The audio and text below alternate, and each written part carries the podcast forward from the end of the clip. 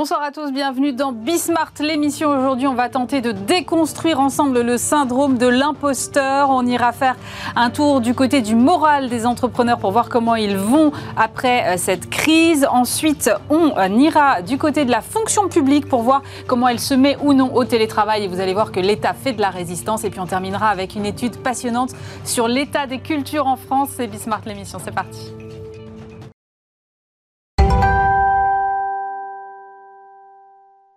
Et pour commencer cette émission, je reçois Sarah Zitouni. Bonjour. Bonjour. Vous êtes coach, auteur de ce livre Tout vouloir, tout avoir, assume la bosse qui est en toi, c'est aux éditions Kiwi. Vous êtes par ailleurs euh, ingénieur motoriste, euh, coach, créatrice de la méthode Power ta carrière. Euh, votre livre, d'abord, sont des conseils pour que les femmes se libèrent de ce fameux syndrome de l'imposteur. d'abord, j'aimerais savoir si vous, je, connais la réponse parce que j'ai lu votre livre, euh, vous avez expérimenté ce syndrome, syndrome que quand même 66% des femmes disent euh, ressentir. Oui, et alors j'y ai pas échappé, évidemment. évidemment. Euh, non, en fait, j'en ai vraiment fait une expérience très très forte. Au contraire, euh, j'ai euh, souffert très fort du syndrome de l'imposteur, notamment quand je suis entrée en école d'ingénieur, parce que j'ai fait une école à prépa intégrée. Mhm. et donc, typiquement, les deux premières années de prépa, avec l'esprit de compétition, le fait que je viens d'un milieu populaire, le fait que je sois une femme dans une école d'ingénieur pour faire de la mécanique pas de, j'avais pas d'exemple, pas de rôle modèle. donc je me disais en permanence que j'étais une fraude et qu'on allait me, demander de rentrer chez moi. Hein. Et qu'est-ce qui vous a aidé? Alors, vous racontez dans, votre livre hein, l'histoire de, de, ce professeur qui finalement vous aide à prendre conscience que, bah, non, c'est pas parce que vous êtes une femme que vous n'allez pas pouvoir y arriver. Oui, c'est ça, on a tous à un moment donné ou à un autre peut-être un petit déclic. Ça ne veut pas dire que ça prend pas après euh, plusieurs mois, plusieurs années euh, de s'en débarrasser. Et, l'idée de la méthode euh, Power Ta Carrière, c'est d'aller un peu plus vite que le temps que moi, ça m'a pris. mais c'est vrai que là où il m'a vraiment aidé, ce professeur, c'est en fait en me donnant ce déclic, en m'expliquant un, truc très concret, très factuel, qui était qu'en fait, il y avait trois fois plus de candidats à l'admission dans cette école que de gens qui étaient pris et que donc ça pouvait pas être un hasard complet qu'on m'ait proposé de rejoindre l'école. Alors que moi, en fait, j'ai passé les six premiers mois à me dire que c'était forcément un accident, que quelqu'un s'était trompé sur les dossiers de candidature. Alors vous dites euh, en introduction de ce livre que finalement vous avez peur que ce livre donne une mauvaise image des femmes euh, dans le monde du travail, qu'on se dise finalement si les femmes ne progressent pas, en fait euh, c'est juste en raison de leur comportement, évidemment que ça n'est pas le cas. Non, c'est ça. C'est-à-dire qu'en fait, toutes les statistiques, toutes les études et qui sont aussi exprimés dans le livre, pointent dans la direction du fait que le syndrome de l'imposteur, il existe, mais il n'est pas une manifestation euh, innée euh, du cerveau des femmes, en fait. Il n'y a pas de cerveau féminin et de cerveau masculin qui fait qu'on est avec le syndrome de l'imposteur. En fait, les études montrent que c'est à 4 ans qu'on commence à intérioriser les stéréotypes sexistes. À 4 ans? 4 ans, ouais, c'est très jeune. Super hein. jeune. Et qu'en fait, à partir de là, se construit ce déficit de confiance chez les petites filles qui euh, par ailleurs est, plutôt de la confiance ou un excès de confiance chez les petits garçons, et qui crée ce décalage genré. Mais en fait, c'est quelque chose qui est de l'ordre de l'acquis et pas de l'inné. Donc c'est une question de culture en fait. C'est une question de culture, c'est une question de comment on élève nos enfants, comment on traite les femmes de partout, y compris euh, dans les médias. C'est tous ces éléments-là qui créent une perspective sur ce que les femmes sont capables de faire ou pas, et qui du coup nourrit ce syndrome de l'imposteur euh, chez les femmes. Et c'est vrai que je, voulais en parler dès l'introduction du livre parce que même encore maintenant dans, euh, dans les commentaires, vous savez, parfois sur Internet, en dessous de certaines interviews que j'ai pu faire pour le livre, il y a encore des gens qui disent bah, si c'est que ça, alors pourquoi les femmes euh, bon, bah, se, se bougent pas un petit peu là pour se débarrasser de ce syndrome de l'imposteur et comme ça elles prennent leur place dans le monde oui, enfin bon, si c'était aussi facile que ça, bah, clairement, on l'aurait fait. Alors, comment est-ce que ça se manifeste, ce syndrome, au quotidien dans la vie professionnelle des femmes? Alors le problème, c'est qu'en fait, le syndrome de l'imposteur, déjà, c'est extrêmement énergivore. Euh, moi, je le compare souvent, alors, euh, métaphore d'ingénieur euh, motoriste, mais je dis qu'en fait, c'est comme rouler sur l'autoroute avec le frein à main enclenché. je le recommande à personne, c'est une idée épouvantable. Et donc, typiquement, ça veut dire que vous êtes tout le temps en train d'essayer de performer, de, faire vos tâches, d'agir correctement, mais en ayant ce saboteur dans la tête, ça veut dire que, par ailleurs, vous êtes en train de prendre de l'énergie via ce questionnement permanent, ces doutes en permanence, cette remise en question en permanence. Donc ça, c'est le premier, euh, premier aspect. Évidemment, le problème de jamais reconnaître sa valeur, c'est de ne pas demander son dû. Alors, ni en termes de salaire, ni en termes de promotion, ni prendre sa place au travail comme on, comme on peut exprimer son plein potentiel. Et puis, au bout du compte, pour, euh, quand ça va vraiment dans des situations graves, bah, c'est le burn-out. Parce que comme on travaille pour cacher le fait que on est un imposteur, qu'on est une fraude et qu'on n'a rien à faire, rien à faire là, pardon, bah forcément on peut travailler jusqu'à l'épuisement pour nourrir ce, ce saboteur et se dire que si, si, en fait, euh, il faut pas que les autres se rendent compte que, que j'ai pas ma place. Mais c'est à ce point-là, c'est-à-dire qu'il y a des femmes comme ça qui vont aller jusqu'à l'épuisement, c'est une réalité que vous avez constatée? Oui, oui, oui, de nombreuses femmes. C'est-à-dire que moi, euh, régulièrement en coaching, je récupère des femmes qui, en fait, ont fait un burn-out, ont mis euh, six mois, un an à s'en remettre, et à partir de là se disent, bon, il doit y avoir un problème, je, veux parler à quelqu'un qui a l'air de comprendre ce que je vis. Et du coup, c'est comme ça qu'on entame un coaching sur la confiance en soi et le syndrome de l'imposteur pour que ça se reproduise pas. Donc c'est pas rare malheureusement. Vous avez parlé du salaire, je crois qu'effectivement c'est peut-être l'exemple le, plus flagrant. Les femmes, elles n'osent pas réclamer des augmentations de salaire. Mais c'est quoi vos tips pour, euh, pour aller négocier demain euh, son salaire quand on est une femme? Alors oui, c'est tout à fait vrai, les femmes négocient moins que les hommes et par ailleurs, il s'avère que les femmes qui parlent d'argent, c'est toujours un poil moins bien perçu que les hommes qui parlent d'argent. Encore une fois, il y a quand même un terreau euh, social, on va dire. Euh, mais alors, les conseils. en premier lieu, ça aide à la fois pour le syndrome de l'imposteur, mais aussi pour la négociation de salaire. Il faut absolument tenir une liste de ses accomplissements. Je ne sais pas si vous en avez une vous-même. Non, j'en ai pas. Et eh ben, je recommande à tout le monde, nos téléspectateurs, nos téléspectatrices surtout, et puis vous-même, du coup, de tenir une liste régulièrement de tout ce que vous faites, dont vous méritez d'être fier. Alors, il y a un certain nombre de personnes qui trouvent ça très difficile. Donc, il y a un petit exercice pour y arriver plus facilement, c'est de distancier la chose par rapport à soi. Par exemple, si vous seriez fier de votre fille parce qu'elle a fait une tâche X, Y, Z, mais que vous n'arrivez pas à en être fier pour vous-même, alors c'est que c'est votre, votre syndrome de l'imposteur qui s'exprime. Donc dans ce cas, il faut la mettre dans la liste, cette tâche.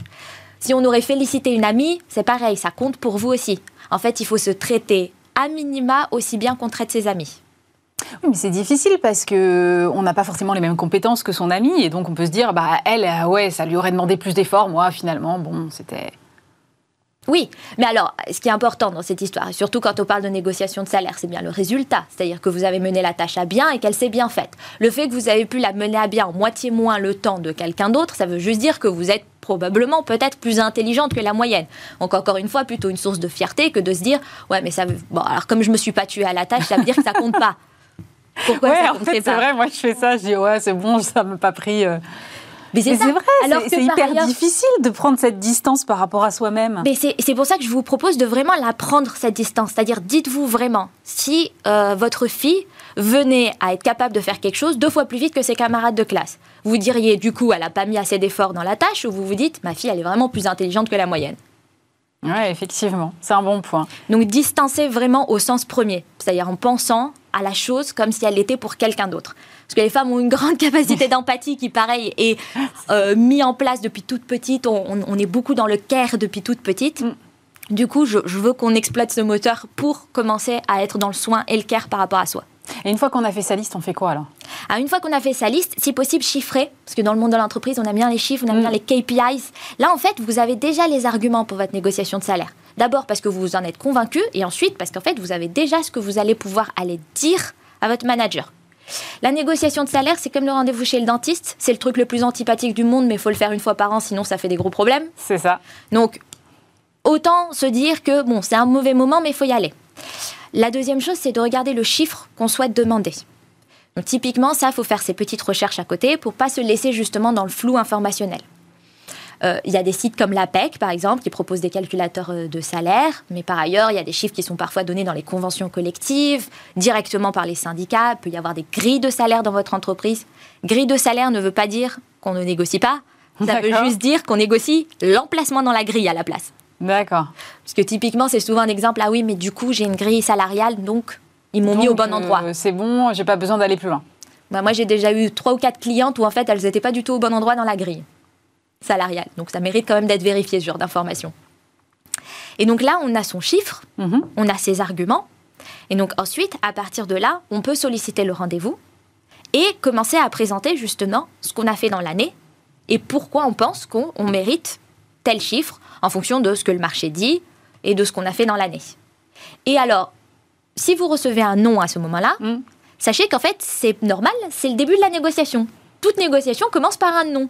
Si on dit oui, on ne ah, faut pas s'arrêter là. On est d'accord en fait si on est dit oui. Si je vous propose quelque chose et vous me dites oui, oui. on n'est pas en train de négocier. Non. On est d'accord. Ok.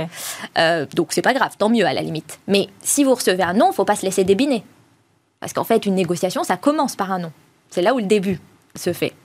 À partir de là, il faut dire à la personne d'en face, lui remettre la balle dans le camp en disant D'accord, ça ne te semble pas possible. Euh, maintenant, ce que j'aimerais comprendre, c'est où est-ce qu'on va? Qu'est-ce qui est possible de faire Et à quelle échéance Voilà, comment on règle cette histoire? Typiquement, l'autre doit vous faire une contre-proposition. Et ensuite, à partir de là, vous pouvez à nouveau refaire valoir vos arguments. N'ayez pas peur de vous répéter. La répétition, c'est une forme de pédagogie. Donc on peut répéter à nouveau ces arguments, à nouveau faire valoir par exemple que oui, l'entreprise ne se porte peut-être pas parfaitement bien à cause du Covid, mais par ailleurs, ils ont fait euh, un exemple, un plan de licenciement, donc maintenant vous assumez les fonctions de trois personnes. Et vous l'avez fait avec brio dans la dernière année. Ça, c'est un argument en faveur d'une augmentation de salaire. Par ailleurs, le fait que vous fassiez le travail de trois personnes fait que ça coûte moins cher à, votre entreprise. Évidemment, oui. Donc, ce n'est pas votre augmentation qui va l'écouler. Donc, vous voyez, ça, c'est le genre d'argument qu'on peut mettre en avant. Et puis, par ailleurs, j'ai vu d'autres secteurs aussi qui, euh, qui nous disent, euh, qui disent à certaines de mes coachées que, ah oui, mais l'année a été très difficile. Bon, dans le tourisme, je veux bien. Dans la pharma, je suis déjà moins sûre. oui, ça évidemment, il faut aussi remettre les choses dans leur contexte et dans le contexte de l'entreprise, c'est évident. Euh, du coup, comment est-ce qu'on déconstruit tous ces schémas que finalement, vous disiez, on, commence à mettre en place dès l'âge de 4 ans? Parce que c'est un travail de longue haleine quand euh, on a, euh, je ne sais pas, une trentaine d'années et que bah, ça fait depuis l'âge de 4 ans. C'est long à déconstruire.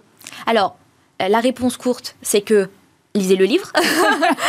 Mais j'entends que nos téléspectatrices et nos téléspectateurs voudraient avoir un peu plus de, de, de, matière, que, juste cette réponse. Euh, alors oui, en effet, ça peut être long. Mais typiquement, ça vaut le coup. C'est un investissement en soi. Et en fait, il n'y a aucun investissement qui, qui a un meilleur retour que l'investissement qu'on fait en soi-même.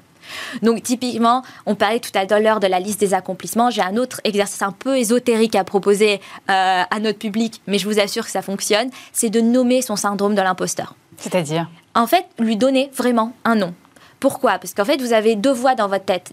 Moi, j'ai même des coachés des fois qui me disaient, mais j'ai l'impression d'être euh, d'être schizophrène en fait, de me, de me parler différemment. Et, c'est vrai. Parce qu'en fait, vous avez quand même une vraie voix intérieure qui vous dit ce que vous avez envie de faire dans la vie. Mhm. Qui vous dit, j'ai envie d'avoir la promotion. C'est la même voix qui réagit, qui se dit, mais pourquoi euh, Jean-Mimi euh, de la machine à café me passe devant? C'est ce réflexe-là, c'est vraiment vous en fait. Mais par ailleurs, vous avez une voix qui de temps en temps vous dit ouais, mais il faut pas que trop, il faut pas que tu en demandes de trop. Euh, ils vont avoir des attentes par rapport à toi que tu ne seras pas capable de gérer. Tu as déjà de la chance d'avoir du travail, voire d'être là où tu es. Tu n'as pas complètement toutes les compétences. Il en manque 0,5%. C'est ça. Alors là-dessus, il y a une statistique intéressante. Hein, sur les offres d'emploi, euh, quand les hommes cochent 30% euh, des critères, ils postulent. Quand les femmes cochent 70% des critères, elles postulent. C'est ça par exemple, voilà, typiquement excellent exemple. Ouais, mais non, mais en fait, ils disent anglais euh, euh, courant, et puis moi, je le parle bien, quoi. Ou euh, ça va pas aller. Ça va pas aller. Cette voix-là, c'est pas vous. Il faut pas que ce soit vous. Et, tant que cette voix-là, elle entretient la confusion avec votre vraie voix, bah, en fait, tout se vaut. Donc on lui donne un prénom? Donc on lui donne un prénom. Alors moi j'ai déjà tout eu hein, en coaching. Hein. On est parti sur des, euh, euh, j'ai déjà eu des euh, Lucifer, Diablo, des gens qui ont appelé ça fenouille, semoule parce qu'ils aimaient pas ça. Il y en a qui ont donné le nom de quelqu'un qui leur avait fait beaucoup de peine. qui avait contribué à leur syndrome de l'imposteur. Et ça marche ça Après, on arrive à, à distancier la voix de ce syndrome de l'imposteur et la voix euh, de euh, ce qu'on a envie de faire et de nos ambitions C'est ça, parce qu'en fait, après, vous avez vraiment un moyen d'agir dessus. C'est-à-dire que du coup, comme ça un autre nom, à minima, vous pouvez commencer à la reconnaître et à lui dire, bon, euh, stop là. Jean-Mimi, Vlad, c'est moule, mm. c'est plus possible, je veux pas t'entendre, c'est pas le moment. Ou à minima, j'ai des fois des coachés qui, avant un entretien d'embauche, se disent, non, je, j'ai pas le, c'est pas le moment, j'ai pas le temps pour toi là tout de suite, on verra plus tard. Et du coup, mettre à distance la voix pendant quelques temps. Et petit à petit, ça devient de plus en plus facile. Parce qu'en fait, votre syndrome de l'imposteur, il vit très bien dans l'ombre. Un peu comme le sentiment de honte. Et en fait, dès qu'on braque un projecteur dessus, bah, on voit les incohérences, le fait qu'il raconte n'importe quoi, qu'un jour c'est blanc, un jour c'est noir, que ça va pas. Et du coup, ça aide à commencer à mettre la distance et se rendre compte, non mais en fait c'est n'importe quoi ce truc. Alors vous consacrez aussi tout un chapitre euh, à la peur de l'échec. Et ça m'a surpris parce que je me suis dit, mais finalement, la peur de l'échec, c'est pas spécifiquement féminin, si? Alors, en fait, si, tristement, encore une fois, les études montrent que c'est plus féminin que masculin. Ah. Euh, et ça, c'est notamment euh, lié, encore une fois, au fait que, par exemple, on, nous dit beaucoup fais gaffe, fais attention. Alors, à quoi? C'est pas toujours très clair depuis tout petit. Et du coup, il y a moins ce côté aventurier. En fait, on, invite moins les adolescentes, par exemple, à faire preuve d'esprit d'initiative et d'esprit d'aventure et à essayer des choses quitte à se, se, casser un bras, se ramasser, se tordre une cheville. Et du coup, ça, ça crée un vrai terreau pour la peur de l'échec. Et on parlait tout à l'heure de la négociation salariale. Ben, en fait, j'ai choisi de construire le livre, de construire le livre pardon, euh, autour de parler du syndrome de l'imposteur, puis de la peur de l'échec pour aller vers la négociation salariale, parce que c'est les deux points que je vois les plus bloquants la plupart du temps. Je ne pense pas que je mérite l'augmentation et j'ai peur de me planter en négociation. Alors, euh, sur votre compte Instagram, il y a cette phrase Sois le médecin que tes parents voulaient que tu épouses. Vous pensez qu'on en est encore là aujourd'hui? Euh, oui, je pense, je pense qu'on en est encore là. Euh, je pense que c'est aussi marrant d'avoir un, petit, un petit truc un peu tagline et catchphrase comme ça. Mais oui, euh, on en est encore dans l'idée. Par exemple, quelque chose qui, un des éléments qui explique les inégalités salariales encore persistantes. Alors en France, il faut savoir que à partir du cette année 3 novembre, 9h du matin, en fait, les femmes sont plus payées mhm. virtuellement. donc ça fait quand même un petit mois de, de salaire qui manque. Euh, et en fait, c'est euh, lié au fait euh, que on continue indirectement à percevoir le salaire des femmes, notamment dans le couple et dans la vie familiale, comme le second salaire. Et donc, tant qu'on continue à percevoir ça comme le second salaire, donc par exemple, vous épousez un médecin, c'est lui qui gagne l'argent, puis vous, votre carrière, bah, c'est sympa parce que comme ça, vous vous occupez dans la journée. Mhm. Et puis après, vous aurez peut-être des enfants, puis vous serez en congé maternité, puis après, ce sera difficile de retrouver un travail, voire vous serez en temps partiel parce qu'il faut bien que quelqu'un s'occupe des enfants, n'est-ce pas? Et bah, typiquement, ça, c'est encore présent dans notre société. Et comme c'est encore présent, ça continue à en fait générer tout un cercle vicieux. C'est-à-dire on continue à avoir des femmes ou des jeunes femmes qui sont moins intéressées par certains métiers parce que c'est pas mis en avant, il n'y a pas de modèle comme on disait tout à l'heure sur voilà ce qui des femmes qui font ces métiers-là. Euh, par ailleurs, on continue à avoir des difficultés avec un congé parental qui est inégalitaire entre hommes et femmes. Donc forcément, ça pose des difficultés. À l'embauche aussi, une femme, c'est quand même quelqu'un qui potentiellement peut avoir un enfant pour encore beaucoup de patrons. Et donc poser un arrêt maternité. Et donc poser un arrêt maternité, etc., etc. Et poser des congés enfants malades parce que les répartitions dans le couple ne sont pas encore égales et elles ne le sont pas pour des raisons financières. Donc en fait, c'est le serpent qui se mord la queue. Et voilà, vous voyez. Donc en fait, on est quand même, on n'est pas, on n'en est plus à le dire franchement. Genre épouse un homme riche, ma fille, et tu seras tranquille. Mais le terreau est resté dans la pensée de beaucoup de gens. Merci beaucoup, Sarah Zitouni. Je rappelle votre livre Tout vouloir, tout avoir, assume la bosse qui est en toi. C'est aux éditions Kiwi. Merci d'avoir été avec nous. Merci beaucoup pour l'invitation.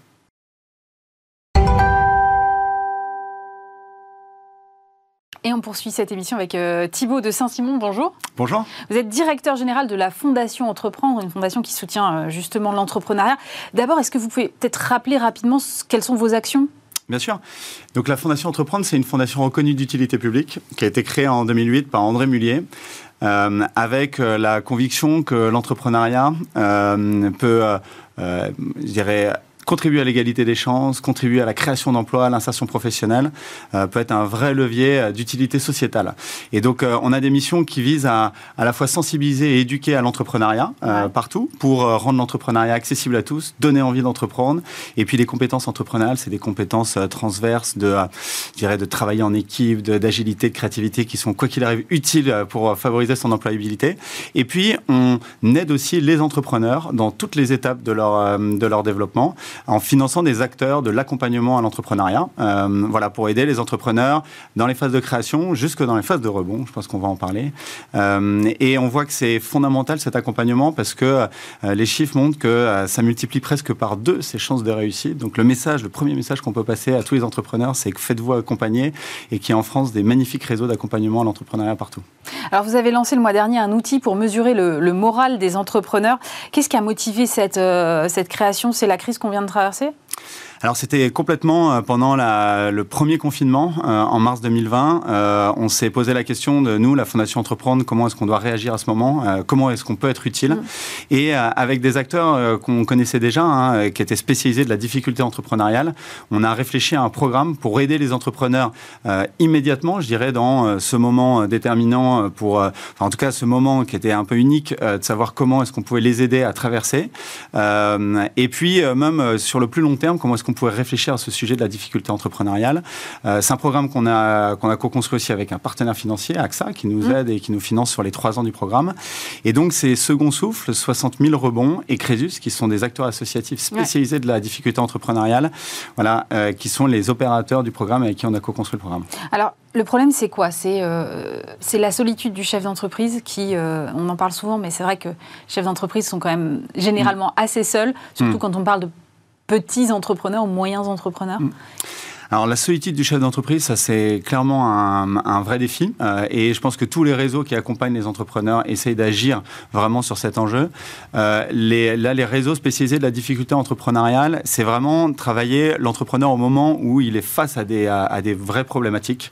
Euh, et donc on a des, parmi ces trois acteurs certains qui sont plutôt à aider l'entrepreneur pour tenter de sauver sa boîte. Mm-hmm. et donc Crésus sur la typiquement exactement et sur le surendettement. Euh, et puis des acteurs qui sont euh, plutôt spécialisés à accompagner l'entrepreneur une fois qu'il a liquidé son entreprise, à rebondir euh, une fois qu'il a déposé le bilan. Et donc là, c'est typiquement 60 000 rebonds vraiment expert là-dessus. Puis Second Souffle qui fait un peu en amont et en aval. et j'irais nous, un des enjeux qu'on a, c'est évidemment comment dire, aider les entrepreneurs à, vivre ce moment de la difficulté. Et surtout, ce qu'on a pu remonter et ce qu'on a pu voir aussi, c'est que le poids de l'échec, du regard de mmh, l'échec mmh, qu'on a en France, est un vrai défi. Euh, c'est un problème d'abord parce que euh, ça crée du déni euh, chez les entrepreneurs qui osent pas, je dirais, faire face à leurs problèmes, qui se dit, enfin voilà, qui, ont tellement peur de ce, de, ce, regard et donc qui vont sortir du bois chercher de l'aide trop tard. et donc ça, c'est un vrai sujet pour nous. Anticiper en fait. Anticiper le plus possible. Et nous, on pense que le sujet de la difficulté entrepreneuriale doit être abordé dès la création d'entreprise parce que d'abord, elle est inhérente à la création d'entreprise.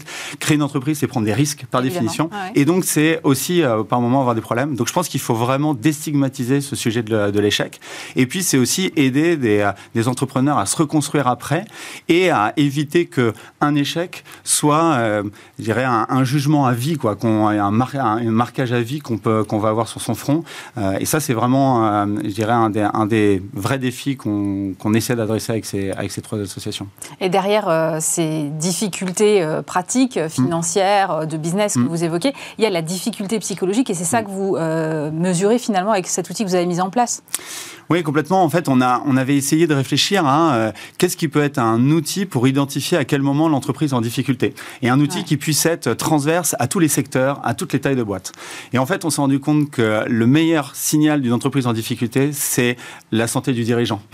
Quand un dirigeant. C'est corrélé, en fait. C'est corrélé. Quand un dirigeant va pas bien, souvent, c'est que sa boîte va pas bien. Mhm. et, euh, et, donc, pour nous, c'est aussi un moyen de, de, de, mettre le doigt sur le sujet dirigeant d'entreprise, prenez soin de vous, écoutez-vous euh, et questionnez vous sur votre, sur votre état de forme, votre état de santé. Il y a des acteurs qui peuvent vous aider euh, au moment où vous avez des difficultés. Et donc, euh, prenez-en conscience pour euh, pouvoir aller chercher justement voilà, cet appui, ce soutien pour tenter d'abord de sauver votre boîte. Et puis, si, voilà, d'aventure, votre entreprise, votre entreprise est amenée à fermer, pouvoir vous aider à rebondir, soit dans du salariat, soit en recréant une entreprise.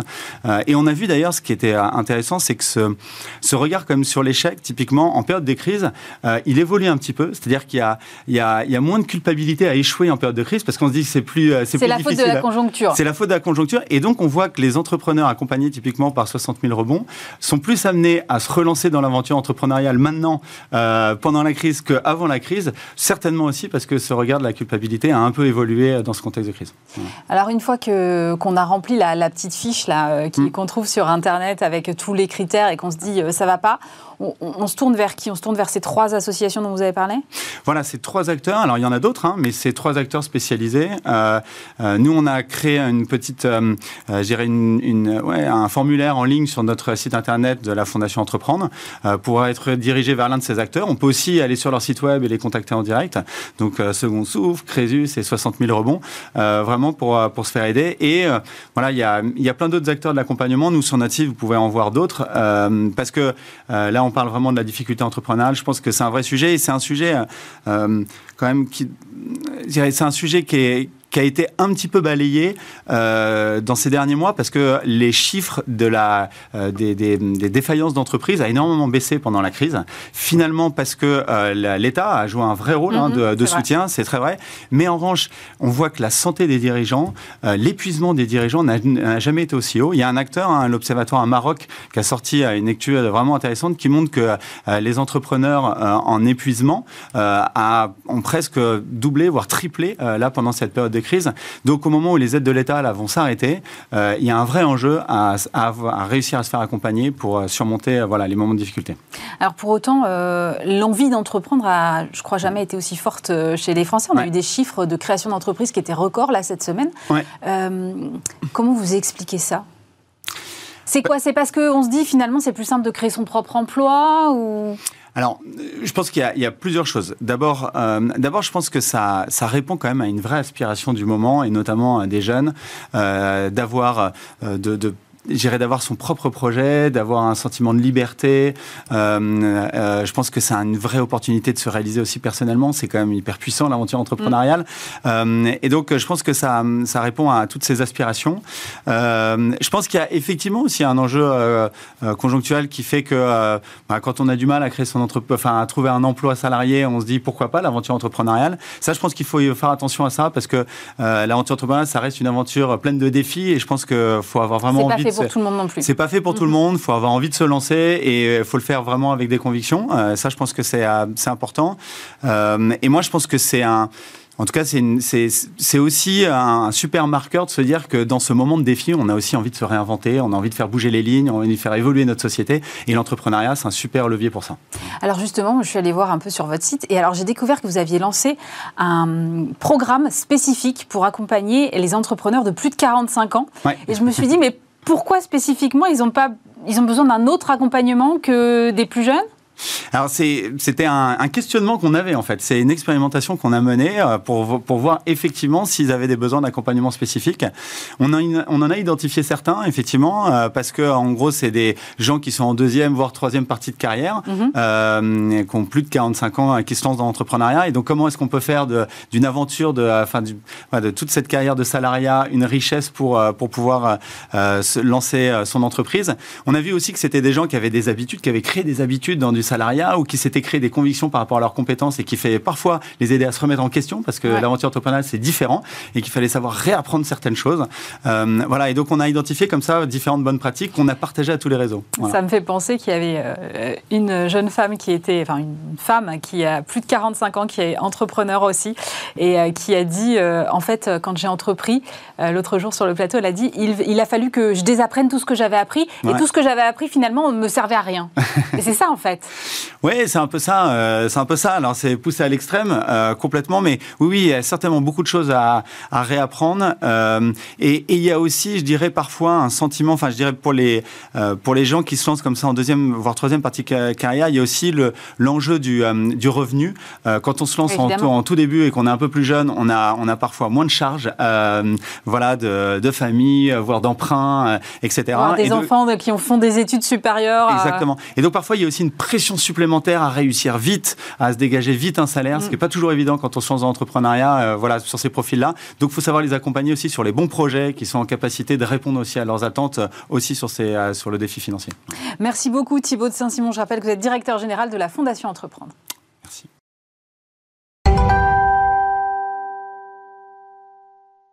Et on poursuit avec euh, Antoine Dubosc. Bonjour. Bonjour. Vous êtes euh, président et cofondateur de Wimi, éditeur de logiciels euh, français et leader d'outils collaboratifs. Et alors que le gouvernement encourage de nouveau, sans imposer, la mise en place et le recours au télétravail de façon un peu plus massive que ces dernières semaines, vous publiez justement un baromètre avec Ipsos sur un échantillon de 1000 actifs dans le privé et dans la fonction publique. Et c'est intéressant parce que c'est vrai qu'on s'intéresse assez peu au télétravail dans la fonction publique. On parle beaucoup de ce qui peut être fait euh, soit dans les startups, soit dans les grands groupes, mais effectivement très peu euh, dans le domaine public. Quel est l'état du télétravail dans la fonction publique aujourd'hui? C'est vrai qu'on s'intéresse. Euh, on a pris l'habitude de moins s'intéresser au secteur public, alors que c'est comme le premier employeur, l'État est comme le premier employeur du pays. écoutez, les, les, confinements ont fait un, euh, amorcé euh, ce qu'on peut appeler une véritable révolution euh, à travers le télétravail. Ça, ça a modifié beaucoup de manières de, travailler et on a vu passer la proportion de personnes qui télétravaillent de 22 à 42% entre avant et maintenant et après, la situation après. Mais ce qu'on constate, c'est que les agents disent souhaiter beaucoup plus largement recourir à des modes de travail beaucoup plus souples que ce qui leur est offert aujourd'hui comment ça se fait euh, Vous dites que ce qui leur est offert, c'est-à-dire que la réticence, elle vient d'en haut? Alors la réticence ne vient pas tout en haut. Hein. Il y a eu un, tout un travail euh, qui a été fait. Il y a eu une réforme notamment euh, portée par Amélie Montchalin sur, qui ouvre la possibilité d'aller demander jusqu'à trois jours de télétravail par semaine pour tous les agents publics. et on a été, on a été d'ailleurs demandé si cette réforme était connue. On s'est rendu compte que la moitié des agents publics ne savent pas qu'elle existe. Donc il y a un déficit de communication. Ah en, tout cas, les dispositions existent. La possibilité existe. C'est pas tellement euh, je crois, du côté de la très haute administration. Ce qu'on constate et ce que les chiffres montrent, c'est plutôt du côté de la hiérarchie euh, sur le terrain, c'est-à-dire euh, la hiérarchie intermédiaire qui reste encore très très réticente à l'évolution du travail. un chiffre, par exemple, 76% des agents parlent d'une culture de présentéisme, c'est-à-dire qu'il faut faire semblant d'être là pour montrer qu'on travaille. Ceux qui sont là physiquement sont réputés travailler, ceux qui ne sont pas là physiquement sont réputés ne pas travailler, et ils souffrent de ça.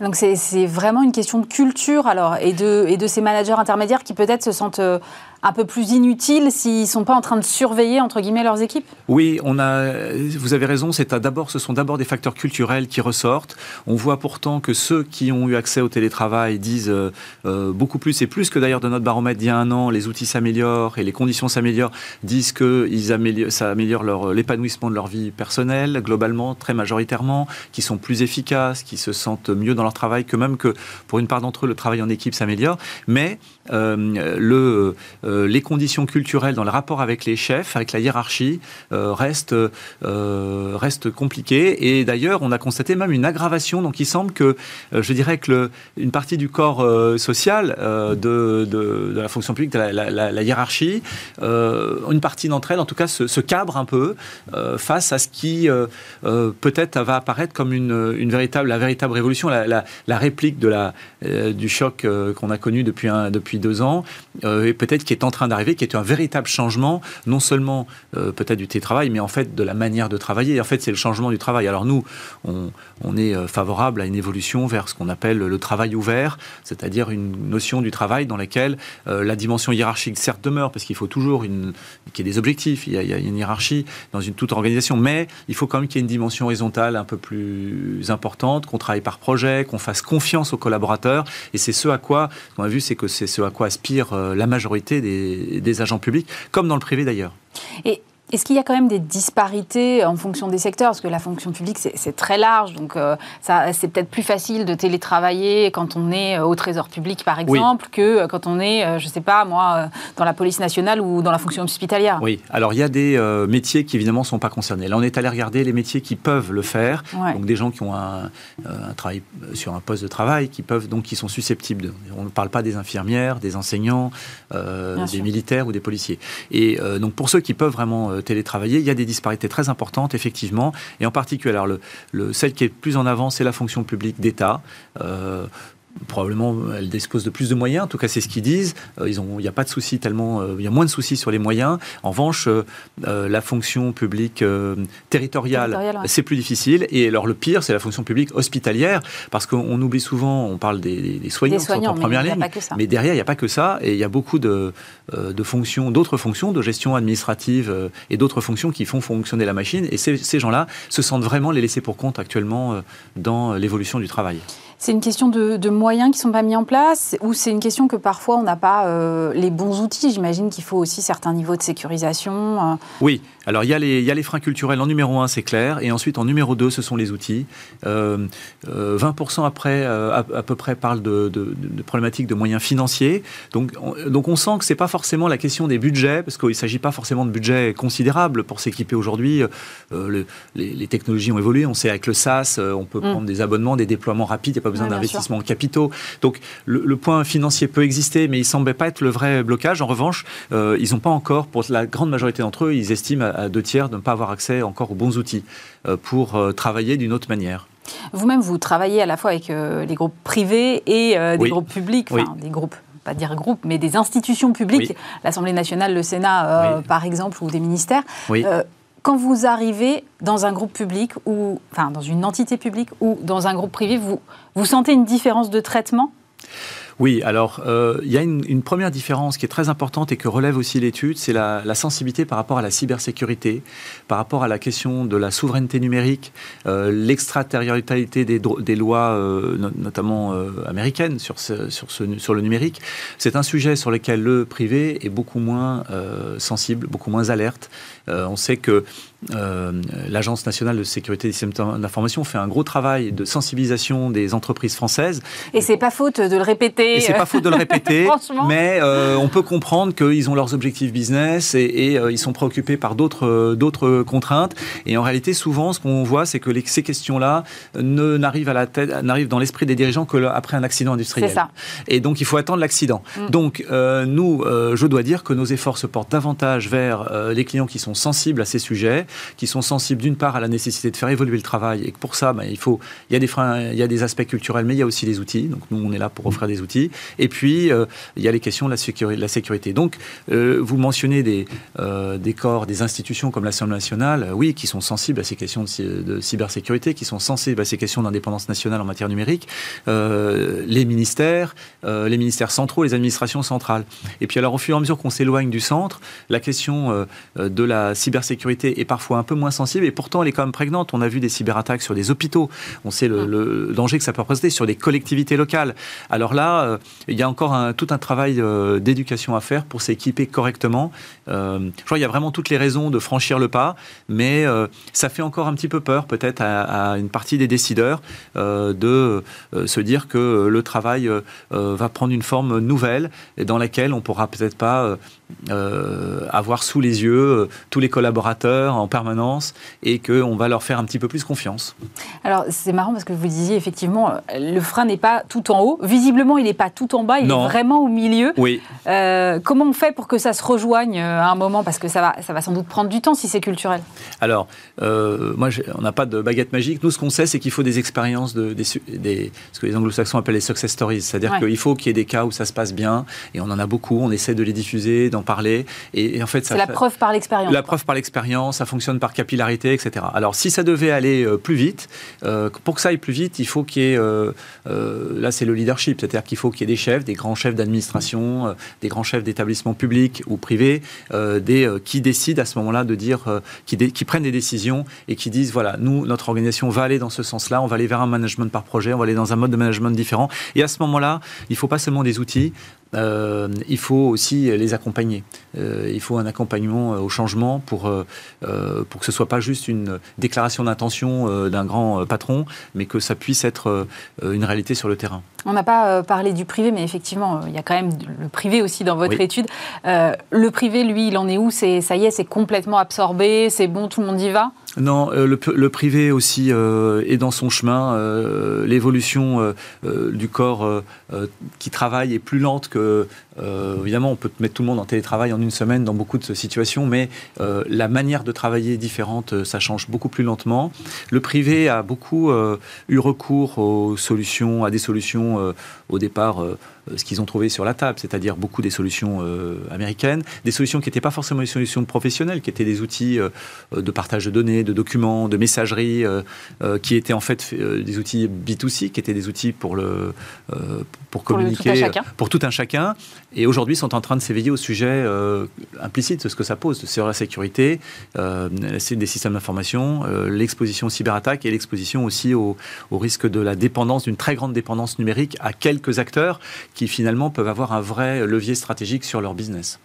Merci beaucoup Antoine Dubosc pour euh, ces éclairages. Je rappelle que vous êtes président et cofondateur de WIMI. Merci.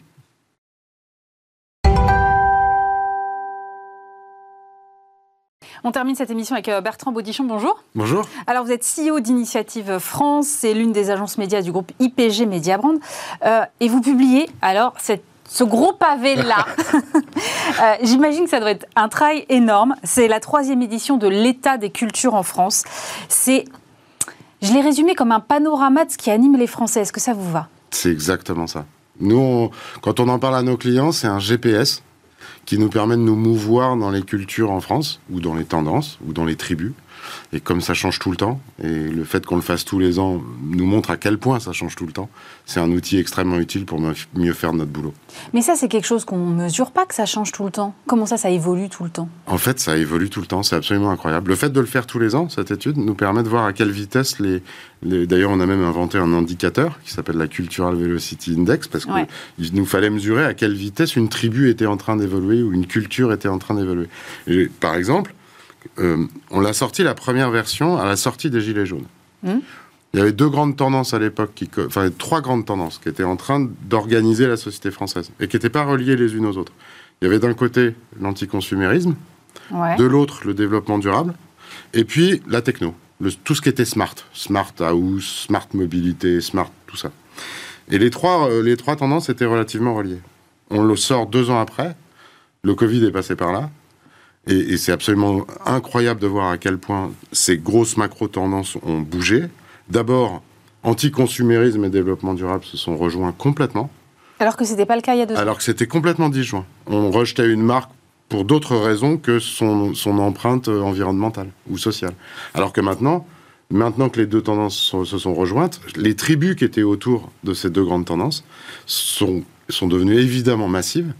Et c'est bien ce qu'on entend euh, en ce moment et ce qu'on ressent en ce moment en tant que communicant, c'est qu'une marque qui n'a pas de preuve de son engagement, de son utilité sociale.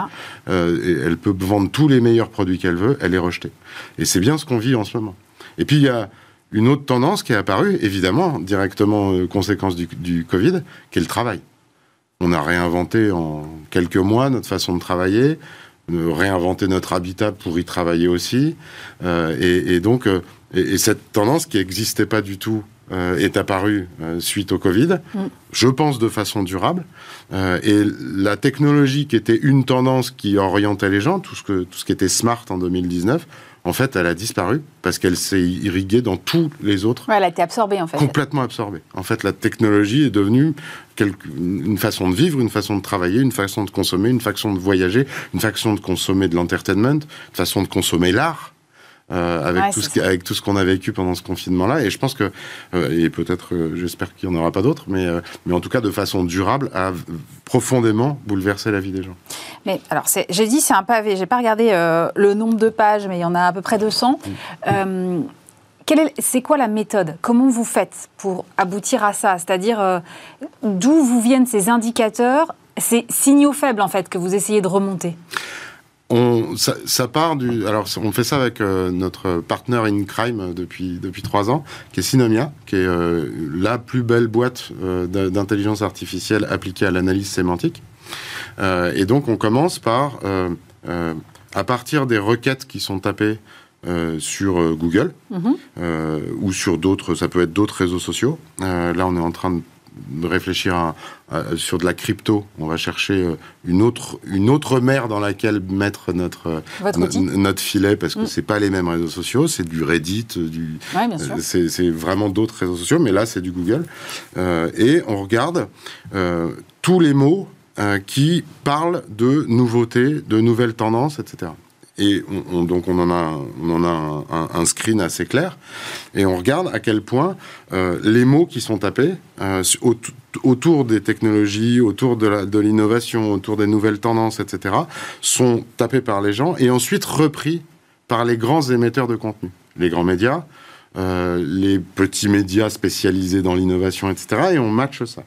À partir du moment où il y a match, on a un univers de mots, de requêtes, et de contenu qui nous permet ensuite de projeter cette carte de mots sur le grand web pour voir où est-ce que tout le monde parle de ces sujets-là et pour essayer de commencer à organiser ça. Et puis après, donc on a, on part d'un quanti qui nous permet de rédiger euh, cette carte. Euh, Elle est incroyable cette carte. Cette carte-là, voilà, et qui nous permet d'orienter. et, donc chaque boule de cette carte donne le nombre de requêtes euh, qui sont tapés autour de chaque euh, univers. Et puis là intervient euh, l'intelligence de Françoise Fassin, qui est notre directrice du, planning stratégique, pour essayer de trouver comment ces grands champs sémantiques sont reliés les uns aux autres et en tirer des macro-tendances. Et puis ensuite, une fois qu'on a ça, on regarde à quel point une requête dans le temps a évolué pour, mesurer à quel point euh, quelque chose est en train, une, tendance ou, une culture est en train d'accélérer dans la population française, de décélérer ou d'être stable. Et du coup, on a, c'est ce que je vous disais tout à l'heure, on a, on a imaginé ce, cet indice de du Cultural Velocity Index pour voir à quel point quelque chose qui est potentiellement un signal faible est en train d'accélérer terriblement. Sur les cryptos ou les NFT en ce moment, on est à des, à des records de, de Cultural Velocity Index. Euh, et pour voir à quel point quelque chose, même s'il est petit, a vocation à devenir massif et mainstream demain. Et c'est bien ce qu'on a vécu entre 2019 fin des Gilets jaunes et, et cette, cette édition fin du Covid, c'est que des petites tribus de 2019 sont maintenant devenues complètement massives. Et alors, vous avez euh, découpé ça en 13 euh, cultures générales. Ouais. Euh, alors, moi, j'en ai retenu quelques-unes. Il y a les générations woke, les néo-jardiniers, les nouveaux nomades, les vacanciers tranquilles, les skin-influenceurs. Qu'est-ce qui les caractérise et, surtout, quels sont les courants qui les sous-tendent? Bah, En fait, il y a quatre grands courants qui sous-tendent toutes ces, tous ces personnages. le, premier courant, c'est ce, qu'on a appelé les dans ma bulle, avec, avec les gens qui ont besoin d'appliquer des filtres dans leur relation à l'extérieur, dans leur relation à leur consommation, dans leur relation au travail. Et, c'est des gens, donc euh, chez eux, il y a, les, des, filtres avec les, les, grandes, les grandes institutions. Parce qu'on a de moins en moins confiance dans les institutions, dans la police, dans l'État, dans le gouvernement.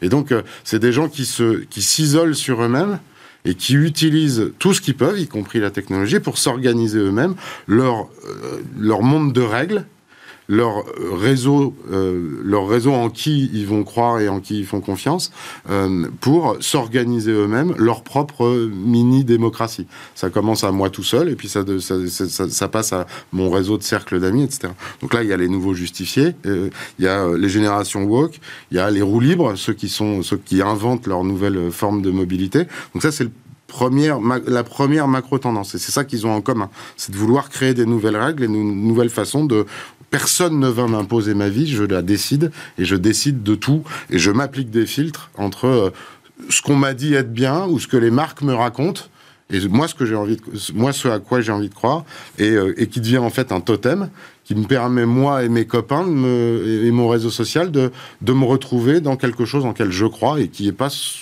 que mon voisin croit. Ça, c'est la première tendance. Ensuite, il y a euh, le terme, euh, le, terme peut poser problème, euh, mais il y a ce qu'on a appelé l'ère de la néostalgie. Donc là, c'est c'est les gens qui réinventent leur relation au travail, réinventent leur maison, qui ont besoin de retrouver le, do-it-yourself, de retrouver de, de, de retrouver des valeurs d'antan, de se déconnecter beaucoup pour revenir sur des sujets traditionnels presque quasiment artisanaux, là aussi à un niveau hyper local donc près de chez eux. Euh, et euh, donc on a les bricoleurs de vie, on a les, les rétro gamers. Les gens ah oui, qui jouent aux anciens jeux. Qui jouent au, vieux au vieil Nintendo 64 que j'avais quand j'avais 13 ans et qui, euh, pour, qui jouent à des jeux comme Super Mario et, et, qui ont ce besoin de revenir dans leur choix de consommation et dans leur choix de, dans leur totem à des choses anciennes. Et c'est ce qu'on appelle la nostalgie. Ensuite, il y a l'escape game. Ouais. Donc là, c'est le besoin absolu de déconnecter de déconnecter de tout, et, de la technologie évidemment. Évidemment, cette tendance-là, elle a littéralement explosé pendant le Covid, mais on réinvente des nouvelles façons de se réunir, des nouvelles façons de... Euh, là, là par exemple, dans notre agence, on a adhéré à un mouvement, c'est tout con, mais on a ressenti ce besoin au bout d'un an, de, un an de confinement, qui est l'initiative Tech 5. Juste, c'est tout bête, hein, mais on a inventé une règle où on démarre nos réunions 5 minutes en retard. Juste 5 minutes de plus. Donc on démarre jamais à pile, on démarre cinq minutes après. Bah mine de rien, c'était une demande des gens d'avoir. Ça change quoi, pardon Mais c'est juste parce que comme ça, on a le temps de papoter? De papoter, de prendre un café quand ils sont chez eux, d'accueillir le livreur Amazon, de, juste manger euh, et de se déconnecter cinq minutes plutôt que d'enchaîner les réunions euh, qui finissent toujours à l'heure. Mais si on démarre pas cinq minutes en retard, eh ben on enchaîne. Et on passe 8 heures d'affilée à enchaîner des, des réunions. C'est ce besoin absolu de déconnexion. Euh, qu'on voit très bien dans le besoin dans le besoin des gens de à un moment prendre du recul avec ce que la technologie a, apporté de, de bien certes et de plus productif, mais en même temps qui, est devenu euh, une, une intrusion totale dans ma vie. Euh, qui fait que, bah, par exemple, j'ai besoin, quand je suis chez moi et que j'ai télétravaillé toute la journée, de mettre l'ordinateur ailleurs que, dans le, que trônant dans le salon, parce que sinon je vais tout le temps en train de regarder. En, train de regarder et penser à mon boulot. Donc là, il y a les méditatifs connectés, il y a aussi ceux qui utilisent la, technologie pour, euh, pour avoir des des, des, des, petites applications, pour avoir accès à des petites applications de, de, de, musique, euh, de méditation, mm. euh, qui vont leur permettre de déconnecter. Alors là, bizarrement, ils utilisent la technologie, mais pour se déconnecter. C'est un peu contre-intuitif. C'est complètement contre-intuitif, mais ça, ce mouvement-là explose complètement, littéralement. Et puis le dernier mouvement, c'est les nouveaux cultes c'est euh, ça rejoint un peu le, nouveau, les dans ma bulle. C'est ceux qui se sont créés des nouveaux totems. Ceux qui, alors c'est beaucoup lié à l'entertainment ou à l'art par exemple. Et ceux-là, ils imaginent, euh, euh, il y a des nouvelles icônes qui apparaissent. Ça peut être les e-athlètes, ça peut être les, les influenceurs dans le monde de la cosmétique, ça peut être les, les grands gamers. comment on peut imaginer qu'un gamers en train de jouer sur League of Legends ou FIFA réunissent autant qu'une émission comme Colanta en même temps sur Twitch et, je, vais le regarder jouer. Et ces nouvelles. Moi, c'est un truc que j'ai toujours pas compris. Mais... Bah, moi, aussi, j'ai un, peu, du mal, mais ça marche, ça marche aussi, aussi fort que Colanta. Et c'est ça. Et vous dites, j'ai pas compris moi non plus. Euh, est-ce que c'est pas une question de génération? Est-ce qu'il y a euh, certaines de vos sous-cultures qui sont spécifiques à certaines générations? Est-ce qu'il y en a qui sont plus féminines que d'autres? Et est-ce qu'on peut euh, appartenir, j'imagine que oui, à plusieurs sous-cultures en même temps. Absolument. On peut être, moi-même, je me retrouve dans 4 ou 5 de ces 15 personnes-là.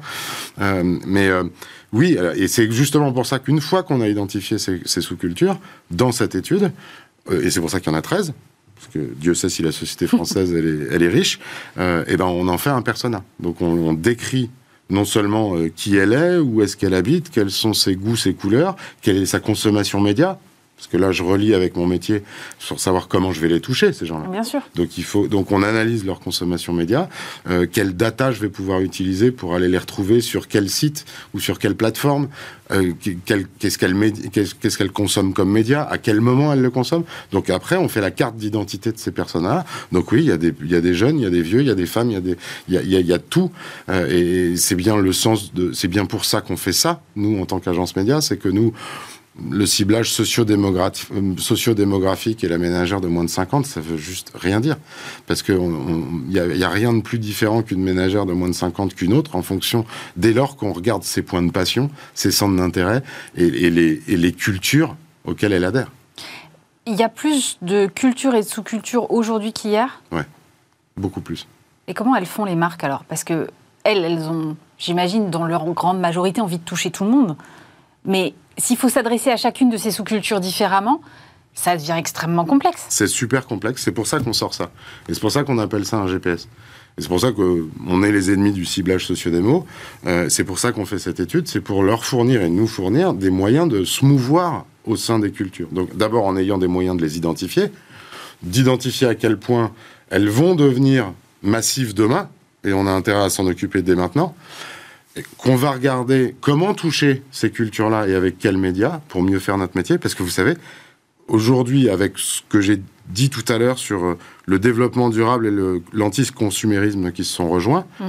le fait de parler le plus fort possible dans le micro fonctionne plus. Aujourd'hui, ce qu'elles ont besoin de faire, c'est gagner la bataille de la pertinence. Et on est pertinent que quand on, s'adresse de façon différenciée et individualisée à chacune des cibles à qui on s'adresse. C'est exactement pour ça qu'on sort cette étude, c'est pour mieux faire notre boulot et les accompagner. Mais enfin, je, reviens sur cette question de la complexité, mais comment on s'adresse à, je sais pas, euh, un, euh, un, audiophile, un bookfluenceur, un climactiviste et un bricoleur de vie euh, en même temps? En parlant de... En, en poussant les marques d'abord à les toucher au bon endroit, là où ils consomment euh, du média ou du contenu et en collant à ses habitudes de consommation. Et deuxièmement, en poussant les marques à plus parler de leurs produits, mais à parler des points de passion des gens avec qui elles veulent se connecter. Et en fait, c'est ça qui change tout. Ah.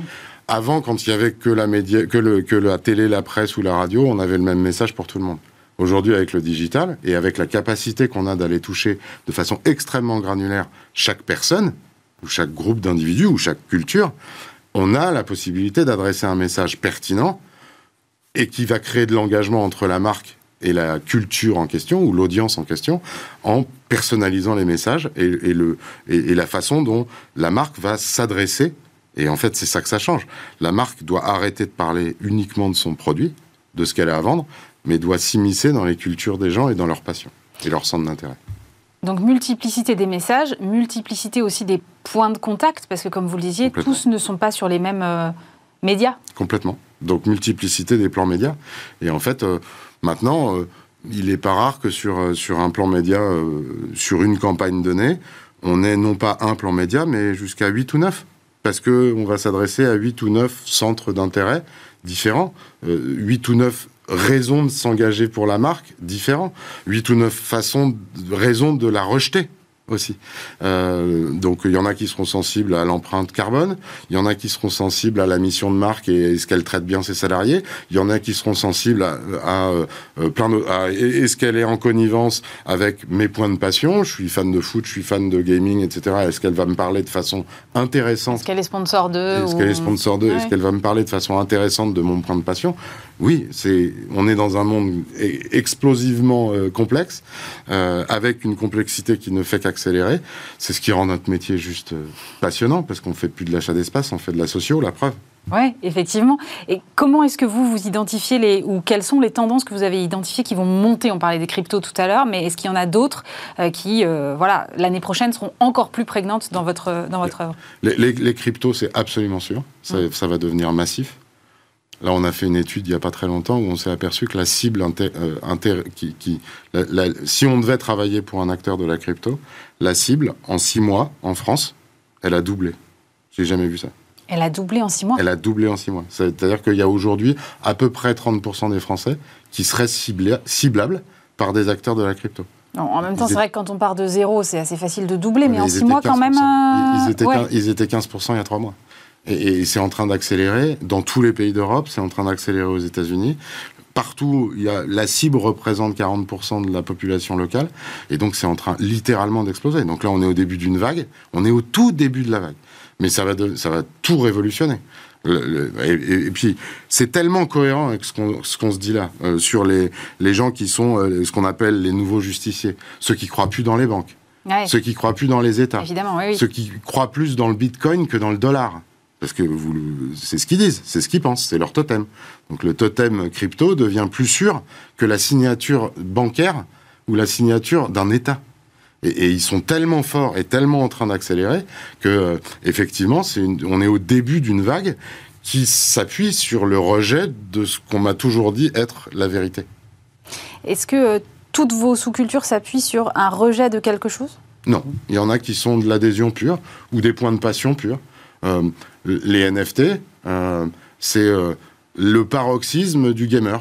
il, est, tellement, il est tellement digitalisé qu'il y a des, il y, en a qui sont capables d'avoir des, des, avatars qui, qui valent un million d'euros sur leur compte crypto. Et quand vous leur demandez s'ils le vendraient pour acheter un appartement, ils vous disent non, surtout pas. Pourquoi faire?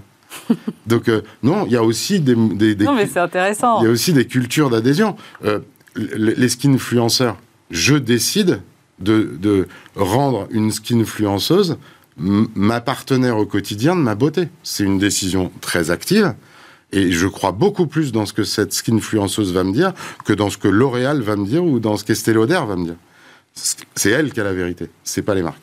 C'est marrant parce qu'il y a effectivement cette très connecté et puis à côté des choses qui sont effectivement retour à, à la nostalgie et tout ce que vous disiez, c'est- je trouve que c'est hyper intéressant. Tout ça est à découvrir évidemment dans l'état des cultures en France. C'est la troisième édition. Merci beaucoup Bertrand Baudichon d'avoir été avec nous. Euh, Bismart, l'émission c'est terminé pour aujourd'hui et c'est même euh, terminé pour cette année euh, 2021. On se retrouvera après euh, la pause. Passez de très belles vacances sur Bismart.